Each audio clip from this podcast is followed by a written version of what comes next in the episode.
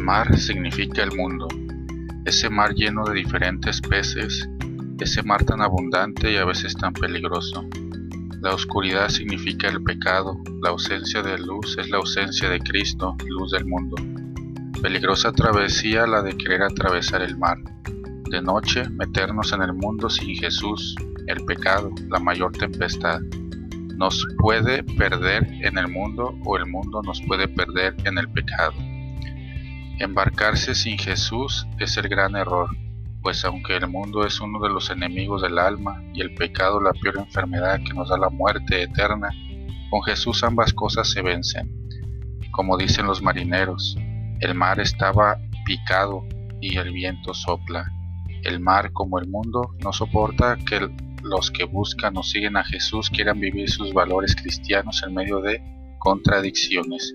Y el viento, es decir, las contrariedades, los enemigos, comienzan a soplar para derribar la barca de los discípulos que es la iglesia. Esta iglesia y estos discípulos que muchas veces incomodan al mundo, incomodan a una sociedad que predica antivalores, que vive en la confusión, en el odio, en las divisiones y quiere hacer hundir esa barca de los discípulos. Muchas veces los cristianos fijamos más la mirada en esos vientos que soplan que a la persona de Jesús. Es Él quien trae la calma, quien puede limpiarnos de nuestros pecados.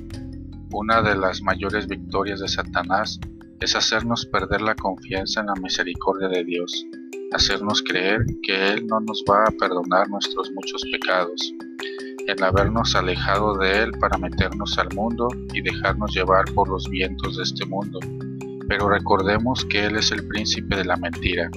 Dios siempre viene a nuestro encuentro para perdonarnos, para ayudarnos, para rescatarnos, para hacernos llegar a tierra firme, a nuestro destino, al lugar a donde iban porque Jesús no quiere que ninguno se pierda. Presbítero Alejandro de B.